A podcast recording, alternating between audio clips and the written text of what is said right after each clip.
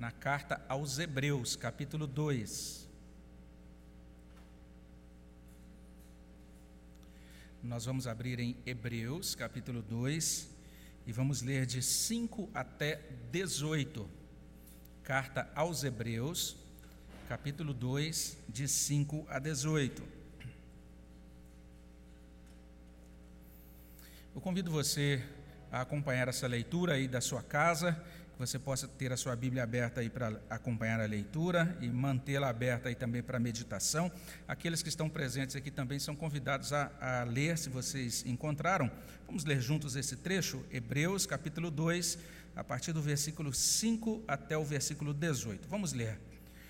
Pois não foi a anjos que sujeitou o mundo que há de vir, sobre o qual estamos falando, antes alguém, em certo lugar, deu pleno testemunho, dizendo: Que é o homem que dele te lembres, ou o filho do homem que o visites? Fizeste-o por um pouco menor que os anjos, de glória e de honra o coroaste e o constituíste sobre as obras das tuas mãos. Todas as coisas sujeitaste debaixo dos seus pés. Ora, desde que lhe sujeitou todas as coisas, nada deixou fora do seu domínio. Agora, porém, ainda não vemos todas as coisas a ele sujeitas. Vemos, todavia, aquele que por um pouco, tendo sido feito menor que os anjos, Jesus, por causa do sofrimento da morte, foi coroado de glória e de honra, para que pela graça de Deus provasse a morte por todo o homem.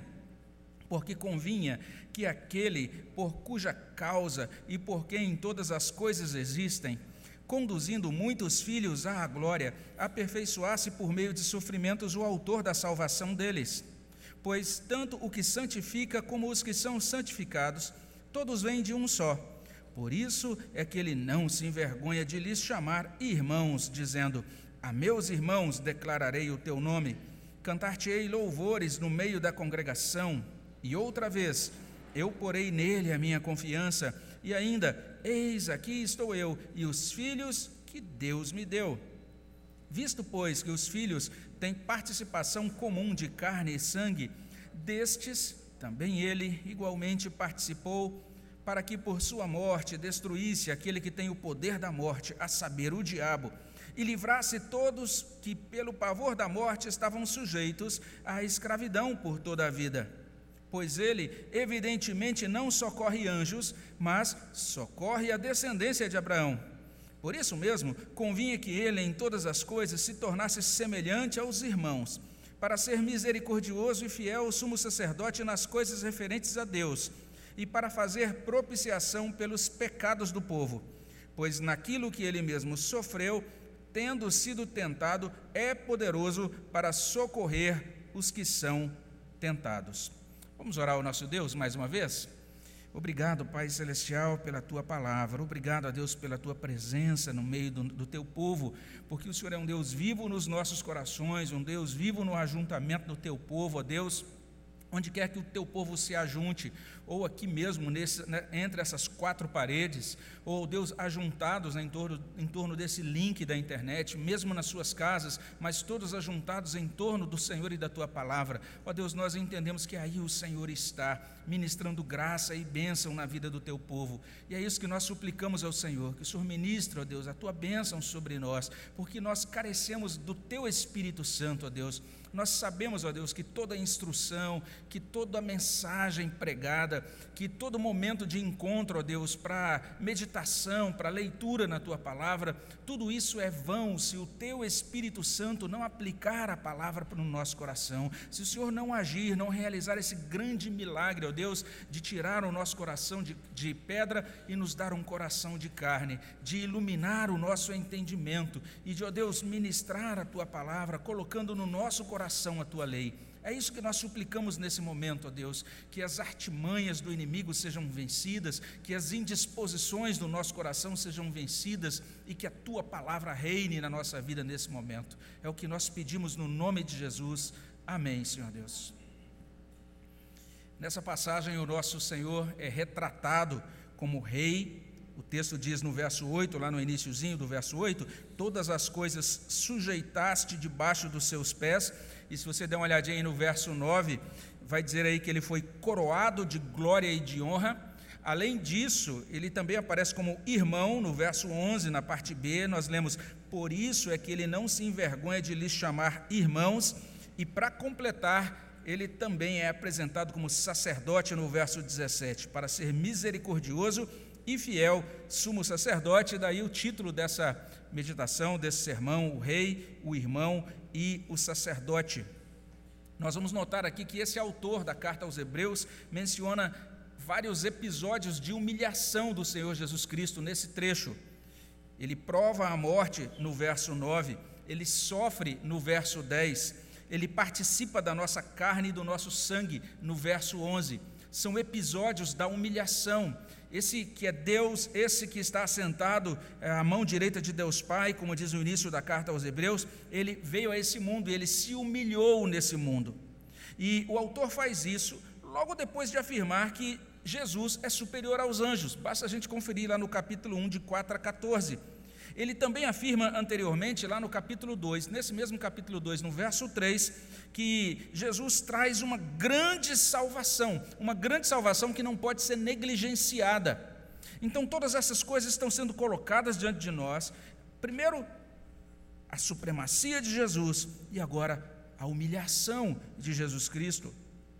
E nesse contexto, aqui no capítulo 2, verso 10, esse autor resume todas essas identificações de Jesus Cristo, afirmando que Jesus é o autor da nossa salvação. Ele diz literalmente ali, o autor da salvação deles. Ele vai usar essa expressão, autor da salvação, mais uma vez, nessa carta lá no capítulo 12. O que ele está tentando nos mostrar é que essa humilhação de Jesus Cristo, na sua encarnação, no seu ministério terreno, não subtrai a sua supremacia. Nós não podemos pensar que porque ele veio humilde e porque ele morreu, inclusive como um malfeitor na cruz, ele não seja esse Senhor supremo que merece a nossa adoração. Pelo contrário, de acordo com esse texto que nós vamos estudar, era necessária, e aí a gente vai encontrar duas vezes essa expressão, convinha que, lá no verso 10 e no verso 17, algo era conveniente, algo era necessário. A humilhação de Jesus era necessária para subjugar os inimigos de Jesus, em primeiro lugar, e para salvar e para socorrer os irmãos de Jesus. Esses irmãos de Jesus são chamados aqui de os verdadeiros descendentes de Abraão, no capítulo 2, verso 16. Nessa palavra tão preciosa, Deus está nos ensinando algumas coisas, Ele está nos mostrando algumas coisas que Jesus torna certas como obra, por causa da obra da salvação que Ele realiza por causa de quem ele é e por causa do que ele realizou e continua realizando. Então ele assegura, ele torna certas três coisas. Em primeiro lugar, ele assegura a vida, nos versos 5 até 9. Em segundo lugar, ele assegura liberdade, nos versos 10 até 15. Em terceiro lugar, ele assegura perdão e ajuda diária, nos versos 16 até 18. A gente pode olhar aqui, em primeiro lugar, exatamente para isso. Jesus assegura vida. Versos 5 a 9. O autor de Hebreus informa que Deus criou o homem e Deus tinha uma finalidade nessa criação. O propósito de Deus na criação do homem era, por meio do homem, sujeitar o mundo. Os teólogos, especialmente os teólogos é, que a gente chama de teólogos reformacionais holandeses, eles vão dizer isso, não é? Que Deus criou o homem e o estabeleceu como um agente, como uma espécie de vice-regente ou vice-gerente do mundo. Ele recebe de Deus a incumbência de dominar a criação. Ele agora recebe a bênção de Deus, ele agora é feito a imagem e semelhança de Deus, para que por meio dele agora o mundo seja administrado, seja governado para a glória de Deus. Hebreus está, o autor de Hebreus está pensando nisso e a gente começa aqui com essa informação, verso 5: Pois não foi a anjos que sujeitou o mundo que há de vir, sobre o qual estamos falando. E ele agora vai discorrer sobre esse assunto, de acordo com esse autor, esse projeto de Deus de sujeitar todas as coisas ao homem pode ser conferido em um texto do Antigo Testamento. Ele diz que isso pode ser conferido em certo lugar. Está aí no verso 6. Antes, alguém em certo lugar deu pleno testemunho. E ele prossegue, dizendo: então, a partir dessa parte B do verso 6, até a parte inicial do verso 8, o autor de Hebreus vai citar um salmo, salmo de número 8. Se você comparar o salmo 8, de 4 a 6, com esse trecho aqui, você vai ver que ele está citando aquele salmo. E ele então segue o salmo, cita o salmo como segue: Que é o homem que dele te lembres, ou o filho do homem que o visites. Fizeste-o por um pouco menor que os anjos, de glória e de honra o coroaste e o constituíste sobre as obras das tuas mãos. Todas as coisas sujeitaste debaixo dos seus pés. Se você der uma olhadinha lá no Salmo 8, ele vai prosseguir lá dizendo: bois, ovelhas, ou seja, todos os animais foram colocados sob o domínio do homem, é o que consta lá naquele salmo. E ele complementa aqui ainda no verso 8 de Hebreus 2: Ora, desde que lhe sujeitou todas as coisas, nada deixou fora do seu domínio. Então, esse é o propósito de Deus para o homem. Ele criou o homem, colocou o homem no mundo, e o homem agora vai ter esse domínio sobre a criação, como um representante de Deus diante da criação. Mas aconteceu um problema. Essa ordem da criação foi subvertida. Quando a gente olha à nossa volta hoje, a gente vai constatar, a gente constata que as coisas não estão colocadas harmoniosamente sob o domínio do homem. O homem não consegue lidar muito bem, inclusive, com a criação. Ou ele confunde essa, essa gestão, esse domínio no sentido de é, extrair da natureza mais do que deve, no sentido de explorar indevidamente os recursos naturais, ou ele cultiva uma relação realmente de beligerância, com as, não apenas com a, aquilo que a gente poderia chamar de fauna, mas também com a flora, não apenas com a vegetação, mas também com os animais. Ele não convive harmoniosamente com a natureza. E não é apenas isso quando a gente olha para aquilo que acontece dentro de nós, a gente percebe que nós, seres humanos, o homem hoje não consegue dominar nem a si mesmo. Ele não consegue sequer ter pleno domínio sobre as suas paixões.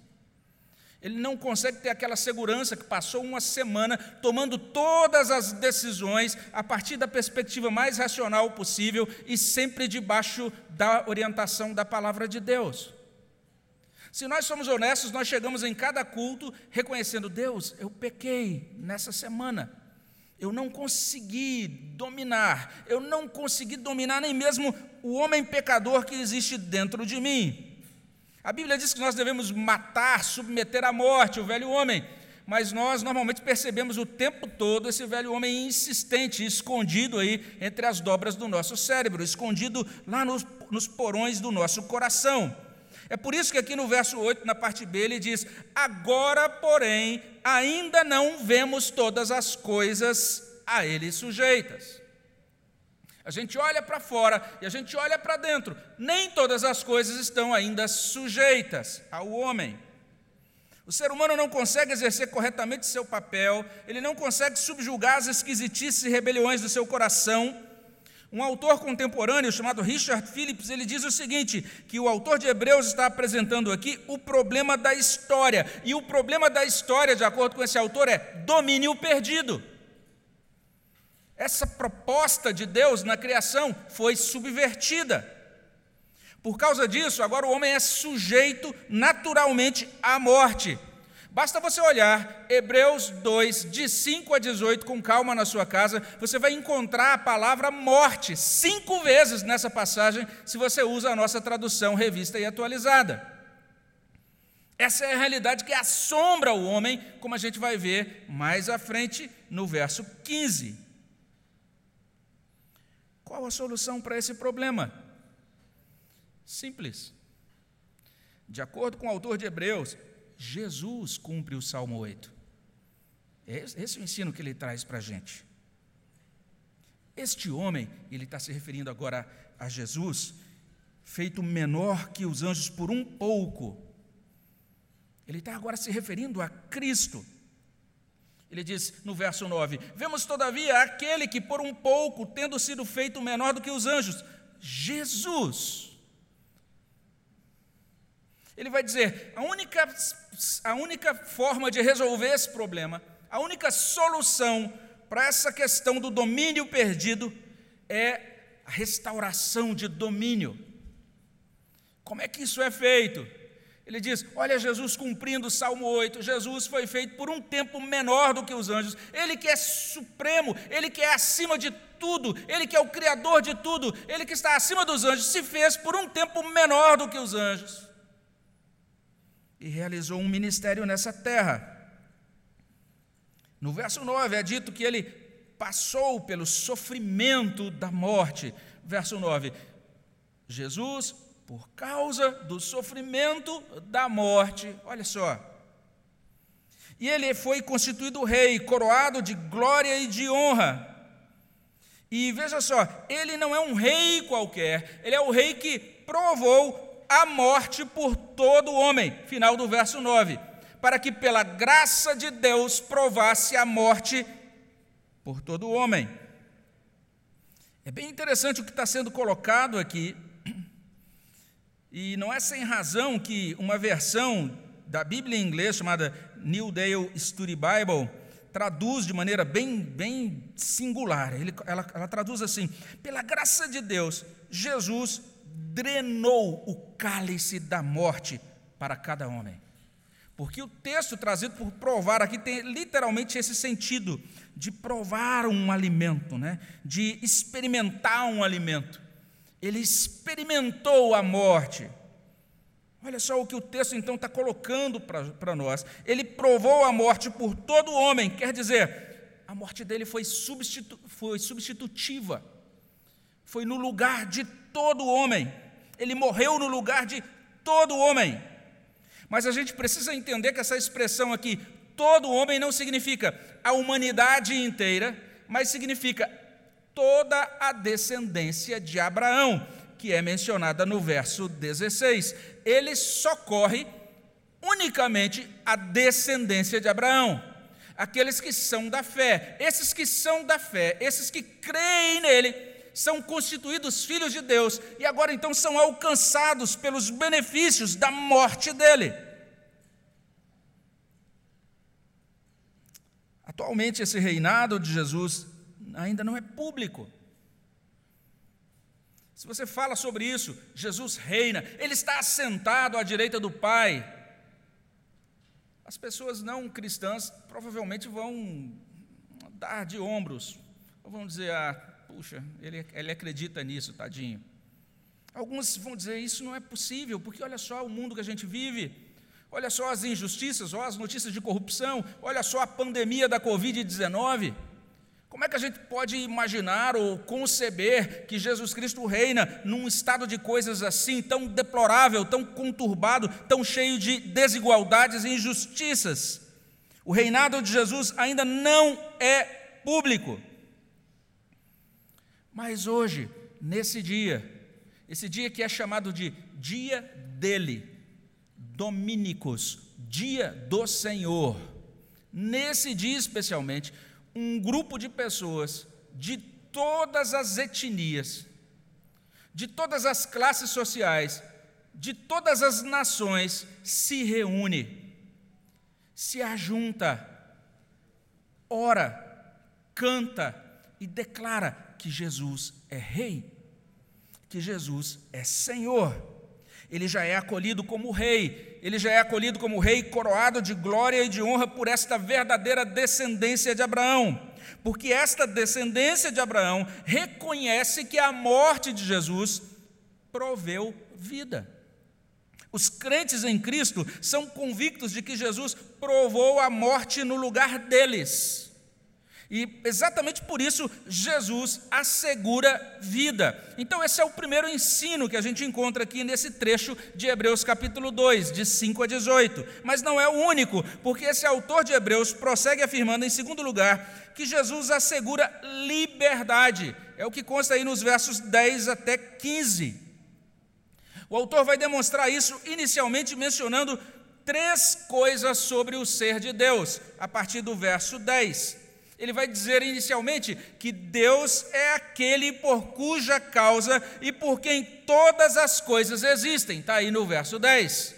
Ele prossegue afirmando que o propósito de Deus é conduzir muitos filhos à glória, também está aí no verso 10. E por fim ele vai dizer que aprove a Deus, ou seja, convinha, é o que a gente encontra aí na nossa tradução, aprove a Deus que o autor da salvação deles, ou seja, o autor da salvação dos homens, o autor da salvação desta descendência de Abraão, fosse aperfeiçoado por meio de sofrimentos. Verso 10. O que, que significa isso? Em que sentido Jesus precisava ser aperfeiçoado, uma vez que ele é Deus, uma vez que ele não comete pecado, uma vez que ele é moralmente é, santo? A palavra traduzida aqui por aperfeiçoado tem esse sentido literal de amadurecido ou completado. O que o texto está dizendo aqui é que para ser completado como redentor, Jesus precisou passar por sofrimentos. Já existia um decreto de redenção na glória, na eternidade, entre as três pessoas da Trindade. Já havia um pacto chamado Pacto de Redenção. O sangue de Cristo já foi derramado desde antes da fundação do mundo, no sentido de que lá na eternidade passada já estava no propósito de Deus que ele viria a este mundo e derramaria o seu sangue. Mas esta obra seria completada, Jesus seria completado como redentor quando ele passasse por esse mundo e quando ele sofresse na cruz. É isso que o texto então estava, está dizendo. Aprove a Deus isso, convinha a Deus isso. Existe um plano na história. Deus está levando adiante esse plano. Cristo foi aperfeiçoado por meio de sofrimentos. E segue-se, como vemos aí no verso 11, que tanto Jesus, que santifica, quanto também aqueles que creem nele, ou seja, aqueles que são santificados por Jesus, vêm de um só, vêm de Deus. Verso 11. Em outras palavras, Jesus chama o Pai de Deus ele não hesita em demonstrar a confiança dele no Pai. A gente vê muito disso no Evangelho de João, várias vezes ele se reportando ao Pai, demonstrando a confiança dele no Pai. Ele, inclusive, é, separando momentos para orar ao Pai e demonstrando que ele e o Pai são um, que ele está nesse mundo para fazer a vontade do Pai. Jesus chama o Pai de Deus. E exatamente por causa desta, desse aspecto da pessoa e do ministério de Jesus, é que Jesus, uma vez que chama Deus de o Pai, ele também chama os seus discípulos de irmãos. Por essa razão, Jesus pode chamar os cristãos de irmãos. Verso 11: Pois tanto que santifica, como os que são santificados, todos vêm de um só. Por isso é que ele não se envergonha de lhes chamar irmãos, dizendo: e agora ele vai fazer algumas citações, primeiro Salmo 22, 22, depois ele cita Isaías 8, 17, 18, olha o que consta aí no verso 12 de, do capítulo 2 de Hebreus, ele cita primeiro Salmos 22, 22, a meus irmãos declararei o teu nome, cantar-te-ei louvores no meio da congregação. E agora ele cita Isaías 8, 17, eu porei nele a minha confiança, Jesus colocava a confiança dele no Pai, e ainda, eis aqui estou eu, eu e os filhos que Deus me deu. Ele chamava o Pai de Deus. E por que tinha de ser assim? Porque foi conveniente a Deus Pai proceder deste modo. Porque foi necessário que Jesus se tornasse nosso irmão. Quando nós olhamos o relato da queda, lá em Gênesis capítulo 2, de 15 a 17, ali o pacto das obras, e o relato da queda em 3, de 1 a 7, no livro de Gênesis, a gente vai perceber isso, que naquele instante da queda, o homem foi tornado escravo do diabo. Naquele instante da queda, o homem passou a ser assombrado pelo temor da morte, porque esse era o termo do pacto das obras. No dia em que dela comerdes, certamente morrerás. Agora o homem vive debaixo desta sombra terrível, escravizado, assombrado. o homem estabelecido como representante de Deus no cosmos, ele cede agora espaço para serpente. O autor de Hebreus agora nos ajuda a compreender que Jesus assumiu a natureza humana. Ele se tornou carne, verso 14 visto que os filhos têm participação comum de carne e sangue, também ele igualmente participou. Ele se tornou carne, ele se tornou sangue. Ele vem, como explica Paulo nas suas epístolas, como o segundo ou o último Adão. Ele vem desfazer todos os estragos feitos pelo primeiro Adão. E ele nos substitui na cruz. E quando ele faz isso, de uma maneira impressionante, diz o texto de Hebreus, ele destrói o diabo e nos livra da escravidão e do pavor da morte, versos 14 e 15. Ele diz: Visto, pois, que filhos têm participação comum de carne e sangue, como nós lemos, ele diz que ele também participou, ou seja, ele se fez comum de nós, para que por sua morte destruísse, ou se você tem a revista corrigida, aniquilasse ou se você tem a nova versão internacional, derrotasse aquele que tem o poder da morte, a saber, o diabo. E olha bem o que o texto continua dizendo: e além disso, ou por causa disso, livrasse todos os que, pelo pavor da morte, estavam sujeitos à escravidão por toda a vida. A doutrina aqui é esta.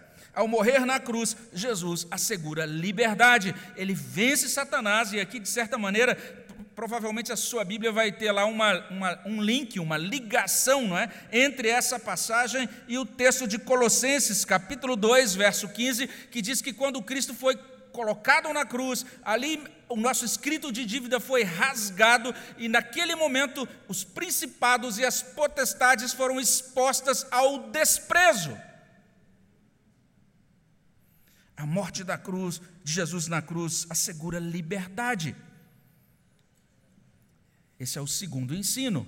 E daqui a gente é encaminhado ao terceiro e último. Jesus assegura perdão e ele assegura também ajuda diária. É o que consta nos versos 16 a 18. Nós estamos lendo aqui que ele presta socorro aos verdadeiros descendentes de Abraão, no verso 16. Pois ele, evidentemente, não socorre anjos, mas socorre a descendência de Abraão. É algo bem interessante, tem uma doutrina bem, bem é, digna aí de atenção, mas que não, não vamos entrar por ela. O fato de que não existe redenção para os anjos, apenas para os seres humanos. Mas como é que ele faz isso? Como é que ele socorre essa verdadeira descendência de Abraão? O texto vai nos ensinar que ele faz isso desempenhando o ofício de sacerdote. Mas perceba, não é um sacerdote qualquer. Ele é chamado de sumo sacerdote, ou seja, sacerdote supremo. E esse sacerdote, Jesus, ele é dotado de algumas qualidades que a gente pode chamar de qualidades vitais. Três qualidades. Primeira qualidade, ele é semelhante aos irmãos. Segunda qualidade, ele é misericordioso em relação a nós. Terceira qualidade, ele é fiel em relação a Deus. Ele é diferente de todos os demais sacerdotes, que são homens pecadores. Está aí no verso 17. Por isso mesmo, convinha que em todas as coisas se tornasse semelhante aos irmãos, para ser misericordioso e fiel o sumo sacerdote nas coisas referentes a Deus. E como sumo sacerdote, ele realiza duas coisas. Primeira, ele faz propiciação, ou se você tem a revista corrigida, ele faz expiação pelos pecados do povo. Verso 17, aí na parte B. Se Deus permitir, a gente vai retornar a esse termo, né, essa palavra propiciação em outros sermões aqui sobre o livro de Hebreus. Essa é uma doutrina bastante é, é, é, destacada aqui e bastante detalhada nessa carta. A gente vai voltar a esse termo lá na frente, se Deus permitir. Mas hoje basta que a gente entenda isso, que o verbo que é usado aqui, ele tem esse sentido literal de tornar Deus favorável. Ou seja, conciliar Deus com o pecador. Essa é a ideia aqui. Ele faz propiciação, ele torna Deus favorável ao pecador. Ele concilia Deus com o pecador. Ou, trocando em miúdos, ele assegura perdão. Porque o que separa Deus do pecador é o pecado. O pecado faz essa separação. O homem precisa ser perdoado para então ser acolhido na presença desse Deus, favoravelmente. A segunda coisa que Jesus faz como sumo sacerdote é maravilhosa, porque veja, na primeira coisa que ele faz, ele resolve o nosso problema de culpa, porque ele realiza propiciação. Mas na segunda coisa que ele faz, ele, ele é, trata de uma outra questão, atende uma outra necessidade, que é a necessidade de purificação. A, a necessidade não apenas da gente dizer, Deus, me perdoa pelo que eu errei, pelo ato que eu cometi, mas a gente tem outra necessidade, que é, Deus, me ajuda a não cometer mais esse ato. Transforma a minha vida, para que eu não seja uma pessoa que o tempo todo está presa nos mesmos pecados. Então, exatamente por isso, a segunda coisa que ele faz como sumo sacerdote é prestar socorro aos que são tentados. Ele nos perdoa, ele providencia o perdão pelos erros que cometemos e ele nos providencia a provisão e o poder para que agora a gente caminhe em novidade de vida. Observe bem o que Hebreus está dizendo. Ele está falando para esses destinatários, esses primeiros leitores, alguns deles estavam desanimando da fé, alguns deles estavam querendo voltar para o mundo, alguns deles estavam querendo voltar para o judaísmo. Ele diz: olhe para Cristo, olhe como Ele é supremo, e veja como, inclusive, na humilhação dele, Ele proveu tudo, para que no fim das contas Ele revele o domínio dele sobre nossas vidas, para que Ele reine sobre nossas inclinações mais profundas, para que Ele agora nos estabeleça como agentes de Deus neste mundo. Basta você ver o verso 11: Jesus é aquele que santifica os que são santificados. Ele então tem, ele está realizando esse propósito de Deus para o povo dele, de resgatar esse povo e de transformar a vida, o coração desse povo. Ele envia socorro para o seu povo na tentação, ele nos concede ajuda diária. A gente menciona isso em um hino que a gente canta, o hino 77, Divino Perdão. Nesse hino a gente declara o seguinte: Deus bondoso, todo crente teu socorro implorará dos remorsos, vero alívio em Jesus encontrará. Alegria, alegria nele sempre reinará. Já parou para pensar nisso?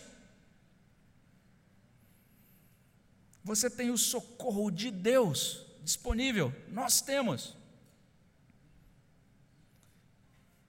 Nós temos alívio para os nossos remorsos em Cristo. E exatamente por isso agora nós podemos ter alegria, uma alegria que vai reinar na nossa vida para sempre.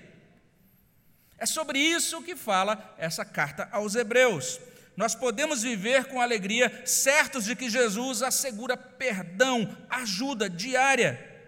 Esse é o terceiro ensino de Hebreus 2, 5 até 18. E uma vez que chegamos aqui, a gente deve concluir. A gente começa a conclusão exatamente reafirmando isso. Jesus assegura a vida, Jesus assegura liberdade, Jesus assegura perdão, ajuda diária.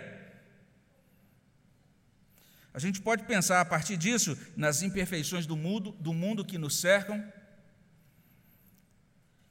Aqueles crentes hebreus podiam perceber isso, porque no momento em que essa carta foi escrita, crescia a hostilidade contra eles dentro daquele, daquele contexto da cultura do primeiro século. Primeiro, crescia uma hostilidade contra eles por parte dos judeus, então é por isso que não, não seria desproposital a gente considerar que essa carta aos Hebreus é uma espécie de documento oficial do Novo Testamento, confirmando a ruptura entre o cristianismo e o judaísmo. Chegou um ponto, então, em que as duas crenças agora não conseguiam mais é, funcionar ou, ou colaborar conjuntamente. A gente vê, por exemplo, lá no início do livro de Atos, no capítulo 3, os apóstolos subindo para a oração da hora nona no templo, eles ainda participando de atividades litúrgicas no templo, mas se você continua lendo o livro de Atos, você vai perceber que à medida que os anos foram passando, os próprios judeus começaram a perseguir Paulo e os demais apóstolos. E também havia a hostilidade do paganismo, a hostilidade dos gentios, das outras religiões gentílicas.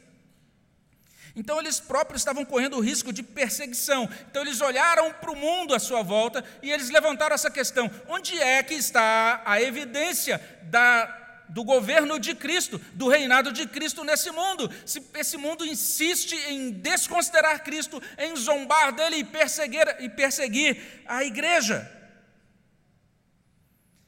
Quando nós olhamos para o estado de coisas da nossa cultura e pensamos, ah, o mundo parece que está no pior estado porque tudo agora é contra o cristianismo bíblico. Lá no primeiro século foi assim também. Então eles olhavam para fora e percebiam essa hostilidade crescente. Mas eles também olhavam para as imperfeições dentro da própria igreja. E percebiam, percebiam gente na igreja que não orava mais, que tinha os joelhos fracos. A gente vai ver sobre isso lá em Hebreus. Eles percebiam crentes que não trabalhavam mais, que agora as pernas estavam cambaleantes, eles estavam fracos no serviço. Eles percebiam nas, entre as próprias fileiras pessoas cuja devoção estava se esvaindo, estava se enfraquecendo. E eles percebiam as, as imperfeições em suas próprias almas olhavam para dentro de si, enxergavam essas iniciativas de rebelião contra Deus nos seus próprios corações. Então, esse autor aos Hebreus escreve essa carta, e como ele diz aí em 2,8: Agora, porém, nós ainda não vemos todas as coisas a ele sujeitas. Agora é assim mesmo. Agora as coisas são ainda turvas, imperfeitas. Agora ainda não vemos. E esta partícula, essa sentença curtinha, ainda não, é carregada de esperança. Porque essa partícula está dizendo exatamente isso. Ela denota que ainda não, ve não vemos, mas nós veremos. Haverá o dia em que nós veremos Cristo entronizado no cosmos, no trono do universo, sendo reconhecido por todas as nações. O mundo ainda não, ainda não o reconhece desse modo. Nós mesmos, por causa do pecado em nós, teimamos contra o senhorio de Jesus Cristo. Mas nós temos que voltar a 1:4, Hebreus 1:4. Jesus Cristo assentou-se à direita da majestade nas alturas. Nós temos que olhar novamente para Hebreus 1:8. O trono do Filho é para todo sempre. E vale a pena a gente ressaltar, com base aí em 1:13 de Hebreus, que Deus Pai garante que vai chegar o dia em que todos os inimigos de Jesus Cristo serão colocados por estrado dos seus pés. E a gente pode voltar para aquele texto que a gente leu no início desse culto, Filipenses capítulo 2, especialmente de 9 a 11. Pelo que Deus também o exaltou sobremaneira, lhe deu o nome que está acima de todo nome, para que o nome de Jesus se dobre todo o joelho nos céus, na terra, debaixo da terra, e toda língua confesse que Jesus Cristo é Senhor, para a glória de Deus Pai. Esse dia vai chegar. E o único jeito do homem recuperar a sua posição, a sua posição digna nesse mundo como, uma, como um agente de Deus, é admitindo o governo daquele que é chamado de filho em 1:2, de Senhor em 2:3 e de Jesus em 2:9. Em outras palavras, Hebreus está insistindo conosco, ele está dizendo: chega de teimosia.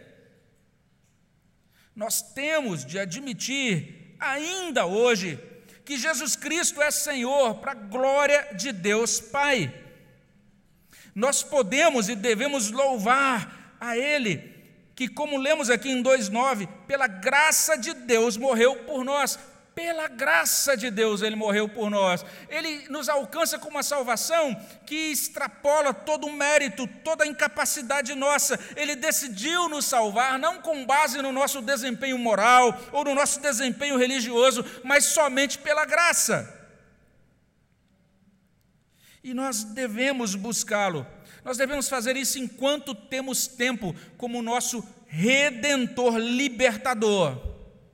Como está escrito aqui em 2, de 4, 14 e 15, melhor dizendo, quando Jesus morreu na cruz, ele garantiu a destruição, ou seja, a aniquilação e a derrota do diabo. Talvez você ouça uma leitura como essa e diga: Ah, pastor, se eu falo isso, você não sabe a minha realidade. O diabo está firme e forte na minha vida.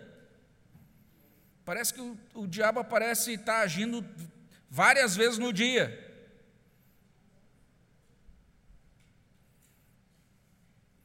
E além disso, veja, ele proveu libertação do pavor da morte que nos escravizava por toda a vida.